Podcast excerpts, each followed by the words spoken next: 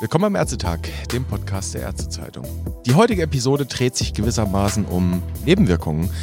Und zwar die unerwünschten Wirkungen ja nicht der Corona-Pandemie, die selbst eine unerwünschte Wirkung ist, sondern auch die Nebenwirkungen unserer Intervention dagegen. Ganz konkret wollen wir uns heute anschauen, wie die Pandemie Kinder mit einem Typ 1 Diabetes mellitus betroffen hat. Denn dazu hat jetzt ein deutsches Ärzteteam erste Forschungsdaten veröffentlicht. Über die können wir uns heute mit dem Erstautor der Arbeit, die im JAMA publiziert wurde, unterhalten, dem Pädiater Clemens Kamrat. Er ist am Uniklinikum Gießen stellvertretender Geschäftsführender Oberarzt an der Abteilung für allgemeine Pädiatrie und Neonatologie und er ist spezialisiert unter anderem auf Kinderdiabetologie. Und jetzt ist er uns telefonisch aus Mittelhessen zugeschaltet. Ich grüße Herr Kamrat. Ja, schönen guten Tag, Herr Nösler. Herr Kamrat, Sie haben also, ich hatte es gesagt, mit Kollegen untersucht, wie es Kindern mit einer Typ-1-Diabetes-Neudiagnose zwischen Mitte März und Mitte Mai dieses Jahres ergangen ist. Also mitten im Lockdown war das. Und ganz besonders haben Sie anhand der Daten aus dem DPV-Register, aus der Diabetes-Patientenverlaufsdokumentation nach der Ketoazidose-Prävalenz geschaut. Was haben Sie da herausgefunden? Ganz genau. Wir haben die Rate der Ketoazidosen uns angeschaut bei Kindern und Jugendlichen mit der neuen Diagnose Diabetes mellitus Typ 1 und wir haben den Lockdown-Zeitraum gewählt vom 13. März beginnend. Das war so der Zeitpunkt, wo die meisten Bundesländer den Schulschluss und den Schluss der Kindertagesstätten beschlossen hatten mhm. und haben die Rate an diabetischer Ketoazidose bei Diabetes Manifestation oder bei der Diagnose des Diabetes ähm, verglichen mit dem gleichen Zeitraum der beiden Vorjahre, also 13.03. bis 13.05.2019 und 2018. Wir konnten insgesamt 532 Kinder und Jugendliche in Deutschland identifizieren mit der neuen Diagnose Diabetes mellitus Typ 1 in diesen zwei Monaten. Interessant ist, dass die Zahl etwa vergleichbar ist mit den beiden Vorjahren. Im Jahr 2019 hatten wir im gleichen Zeitraum 503 Diabetes-Manifestationen und im Jahr 2018 456 Diabetes-Manifestationen. Das ist ein nicht signifikanter Unterschied, aber wir haben einen deutlichen Anstieg der Rate an Ketoazidosen gesehen. Die Rate an Ketoazidosen lag 2019 bei 24,5 Prozent und 2018 bei 24,1 Prozent. Und jetzt zeigte sich während des Corona-Lockdowns doch ein dramatischer Anstieg auf eine Ketoazidosenrate von 44,7 Prozent, sodass wir finden, das ist schon ein dramatischer Anstieg und eine deutliche Steigerung der Patientengefährdung, denn man darf nicht vergessen, dass die diabetische Ketoazidose eine lebensbedrohliche Erkrankung darstellt. Das ist bekannt.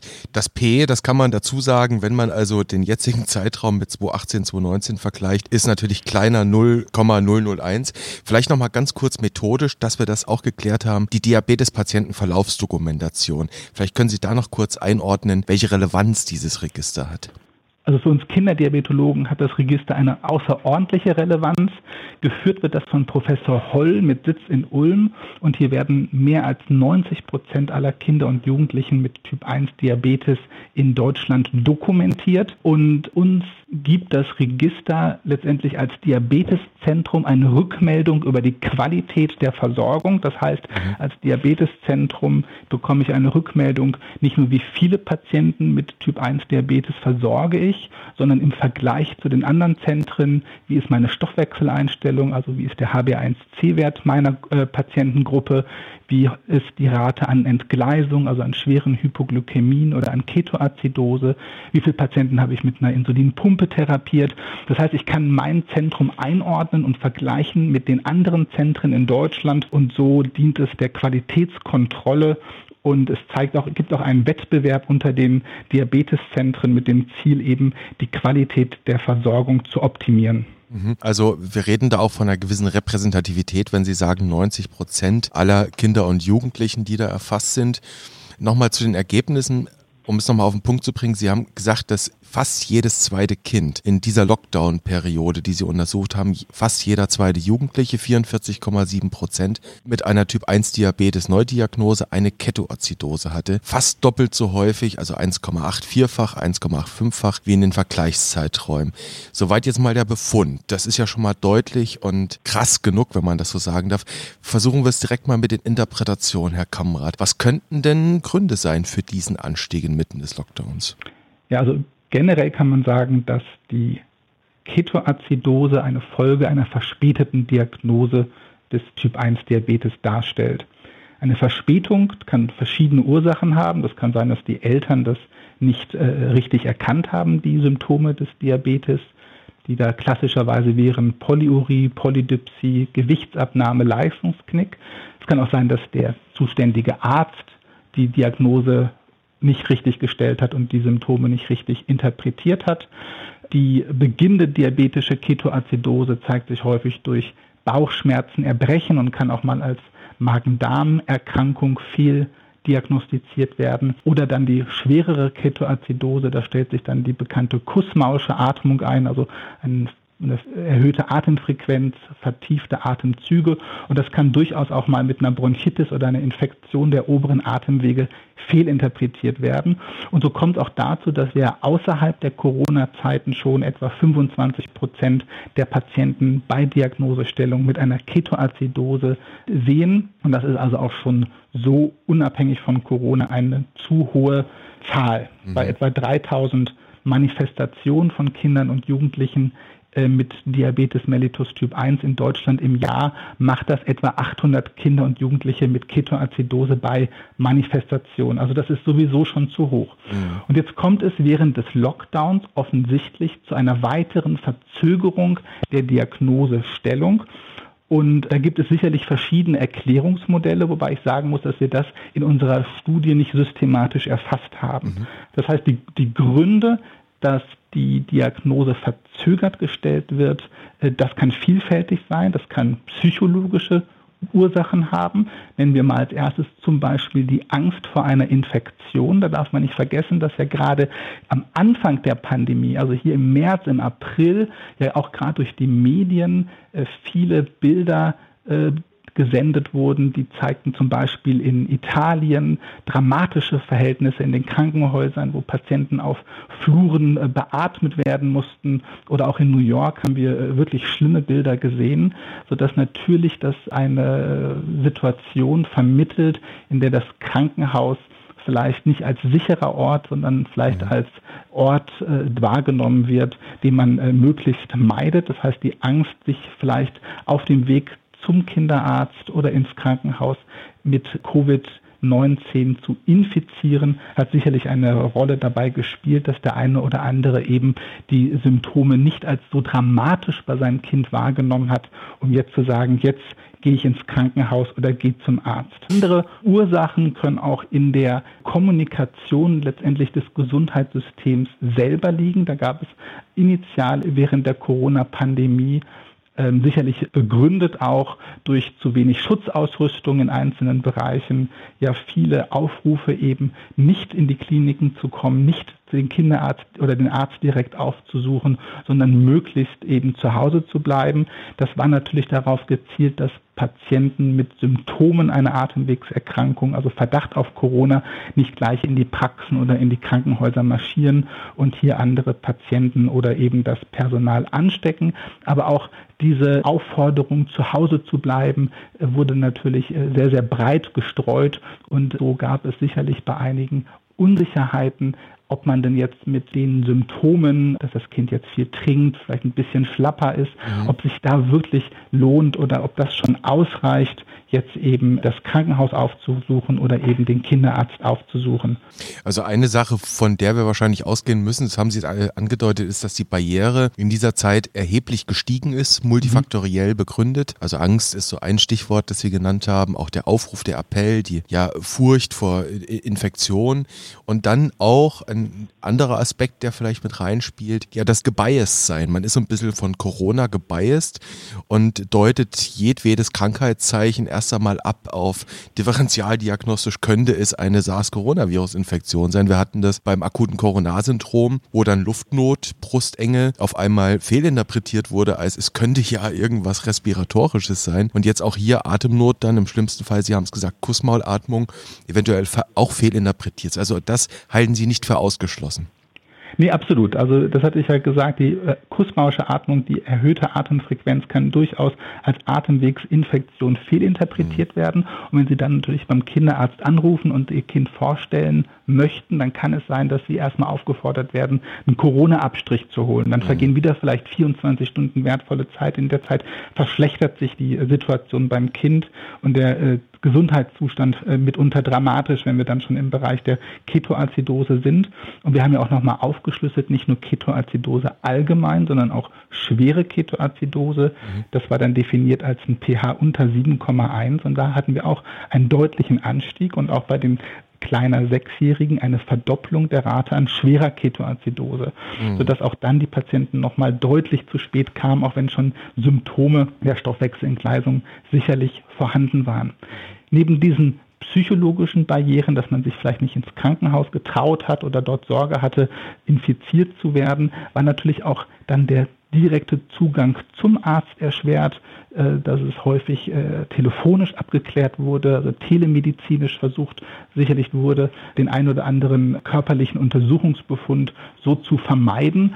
Und äh, dann kann es natürlich ebenfalls nochmal dazu führen, dass eben eine Diagnose nicht richtig gestellt wird, weil man eben die körperliche Untersuchung braucht. Man muss den Hydrationszustand beurteilen, also den mhm. Hautturgor.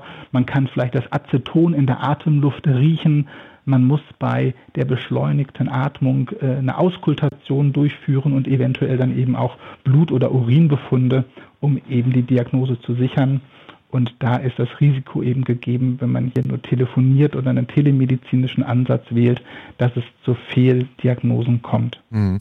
Also ich höre da schon mal ein erstes KW raus, ein, eine erste Lessons learned ist, dass in so einer Krise, wo wir alle so ein bisschen in dem Tunnel sind, wir differentialdiagnostisch Obacht geben müssen, dass wir nicht alles erstmal unter dieses ausschließliche Rubrum des Abklärens einer Infektion stellen, das natürlich berücksichtigen, aber eben auch darauf achten, dass wir andere abwendbare vermeidbare gefährliche Verläufe im Blick behalten. Eine andere Sache, die Sie gerade angesprochen haben, die fällt sehr intensiv auf in ihrer Arbeit. Und zwar, das sind die unter Sechsjährigen. Sie haben es schon gesagt, äh, speziell auch mit Blick bei der schweren Ketoazidose. Wenn man jetzt generell mal schaut, die adjustierte Risikorate verglichen mit den zwei Vorjahreszeiträumen bei den unter Sechsjährigen liegt bei 2,75-fach beziehungsweise 2,32-fach. Also bis zu verdreifachtes Risiko für die unter Sechsjährigen.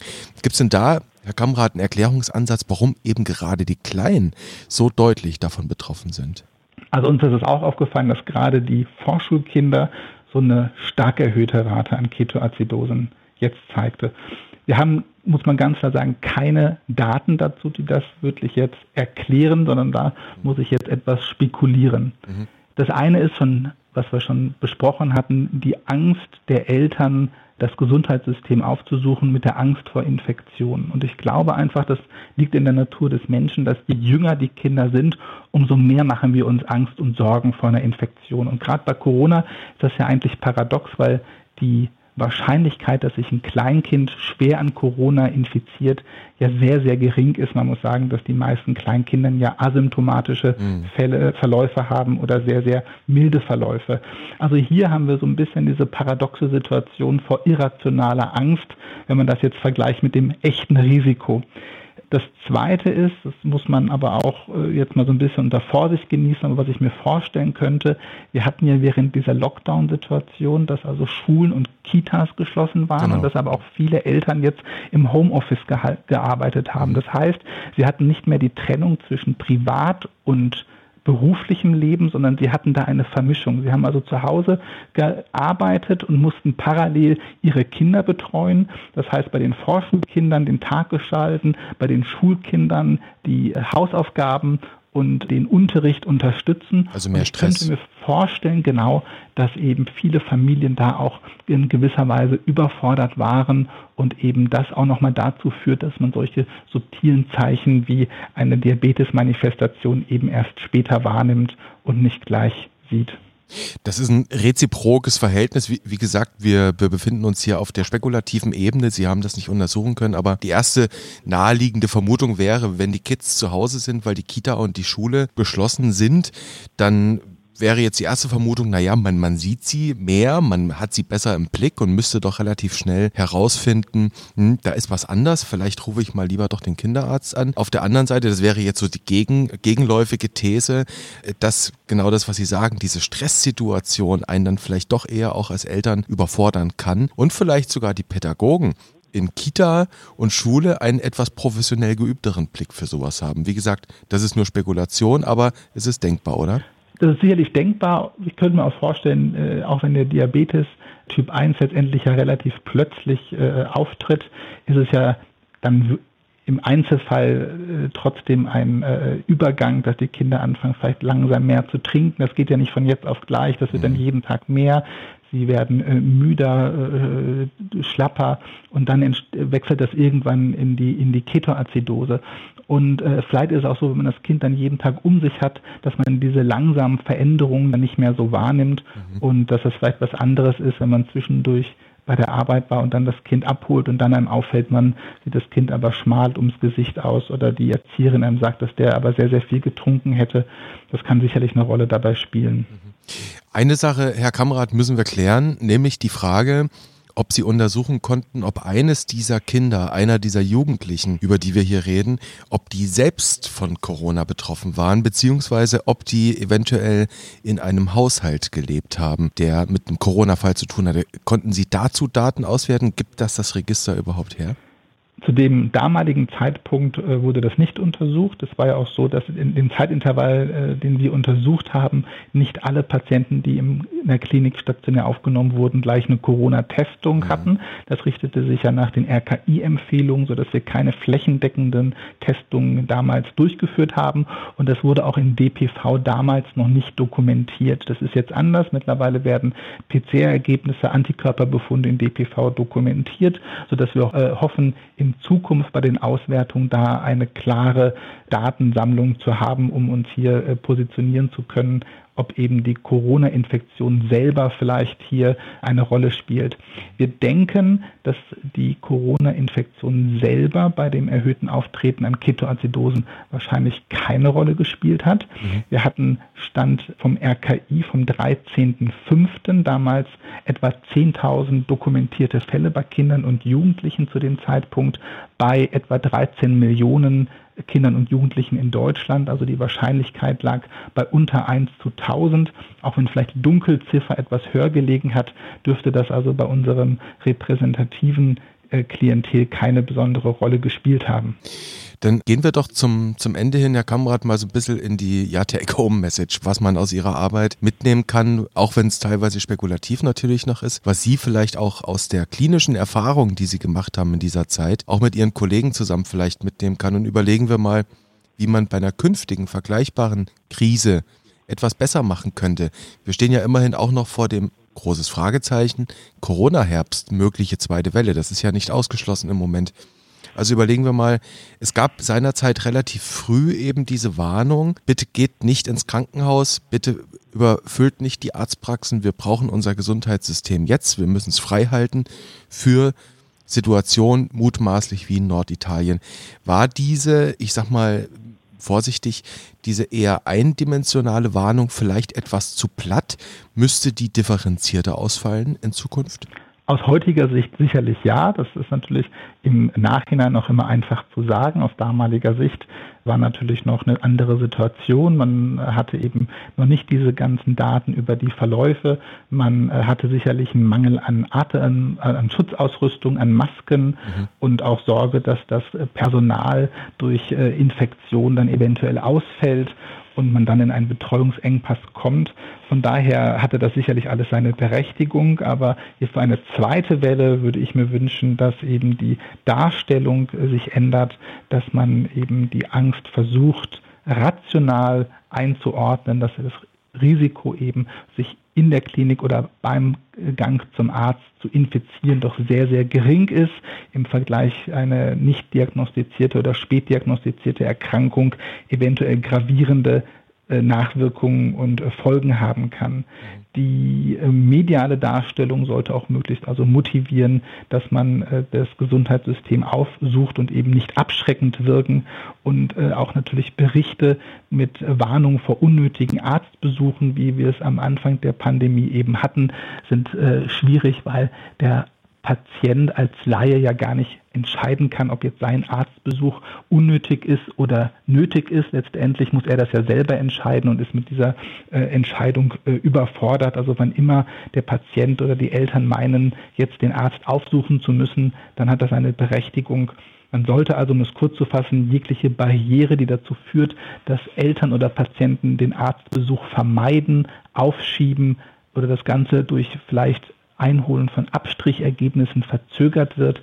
Das sollte man vermeiden. Also einen direkten Zugang zu einer ärztlichen Versorgung sollte immer gewährt sein. Und das wäre dann vermutlich auch ein Appell an die Kollegen im Krankenhaus, vor allem aber auch im niedergelassenen Bereich, dass man sich natürlich da noch organisieren muss. Dass man im Fall einer künftigen vergleichbaren Situation, selbst wenn es jetzt im Herbst sein sollte, was niemand hofft, dass man dann frühzeitig womöglich, höre ich so ein bisschen raus, ja auch Strukturen sich überlegen muss, wie kann man die normale, grundständige, flächendeckende Versorgung gewährleisten? Also, dass man sagt, Kinderarztpraxen sind zugänglich, da dürft ihr hingehen. Und parallel dazu machen wir zum Beispiel Infektambulanzen, dass man das auch trennt voneinander. Das wäre doch sicherlich auch ein probates Mittel, oder?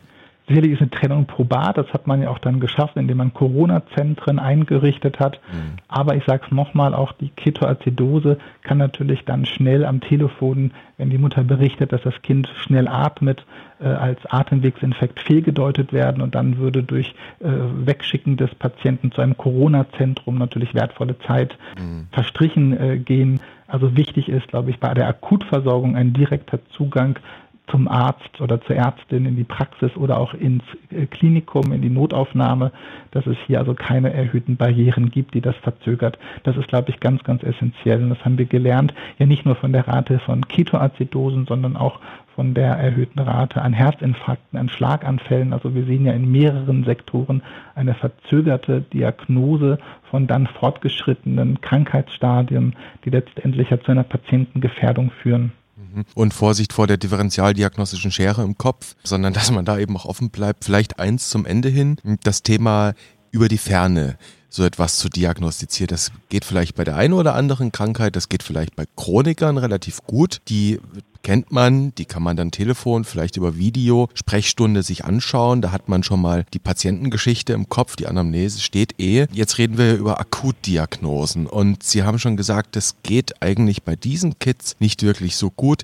Die will man mal anfassen, da muss man mal ein Labor machen, da muss man einfach eine Augenscheinnahme machen. Wir haben jetzt gelernt, Telebehandlung, Fernbehandlung, das war so ein bisschen, ja, das hat einen riesen Schub gewonnen in dieser Corona-Zeit und ist natürlich auch infektvorbeugend bis auf Computerviren vielleicht. Was wäre denn so Ihr kollegialer Tipp für ähnliche Situationen, wenn es wieder dahin geht, dass man sagt, wir bauen jetzt das Fernbehandlungsangebot aus, auch zum Schutz der eigenen Praxis, der eigenen Klinik? Wie sollten Ihre Kollegen hier wachsam bleiben oder wie, wie könnten sie idealerweise wachsam bleiben? Also ich sehe schon den Stellenwert der Telemedizin bei der Versorgung chronischer Erkrankungen. Das heißt, das sind Patienten, die ich kenne, wo ich den bisherigen Verlauf kenne und die nicht zu einer Akutvorstellung, sondern einer Routinevorstellung zu mir kommen wollen. Da sehe ich schon den Stellenwert der Telemedizin und da hat sicherlich die Corona-Pandemie auch zu einem Schub gesorgt. Also wir haben jetzt bei uns beispielsweise im Diabetesbereich eine Videosprechstunde eingeführt.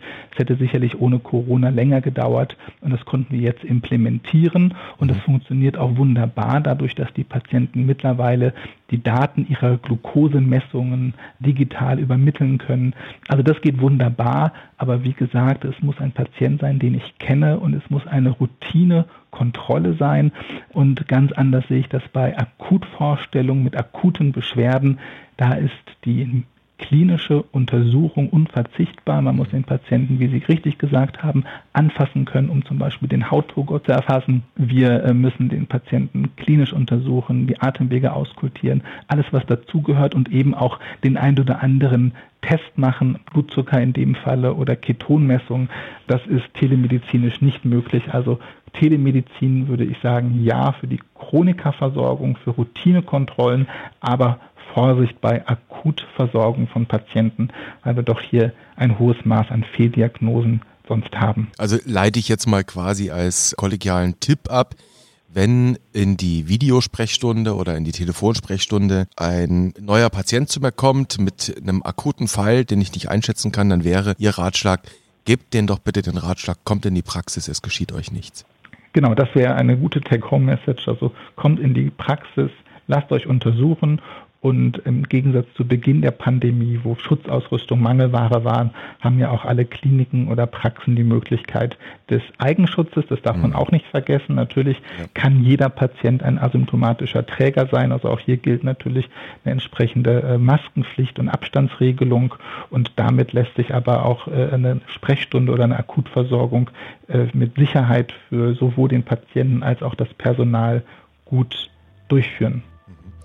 Wenn Schutzausrüstung in den Praxen vorhanden ist, wonach es im Moment aussieht, dann sollte man spätestens dann sollte man Patienten in die Praxis holen, insbesondere wenn es um akute Vorstellungen geht, was wir jetzt gelernt haben bei den Fällen von Ketoazidose, bei Typ 1 Diabetes, Neudiagnosen und ich glaube, Herr Kamrat, das DPV wird uns noch sehr viel mehr Daten liefern können in den nächsten Monaten, spätestens dann im nächsten Jahr. Es war interessant mit Ihnen über diese Situation zu reden und über die Lessons learned, die wir aus dem Lockdown in diesem Jahr ziehen konnten. Und ich wünsche Ihnen in diesem Sinne einen schönen Sommer, alles Gute und vielleicht hören wir uns ja mal wieder. Wir wiederhören und ich danke Ihnen herzlich für das Telefonat.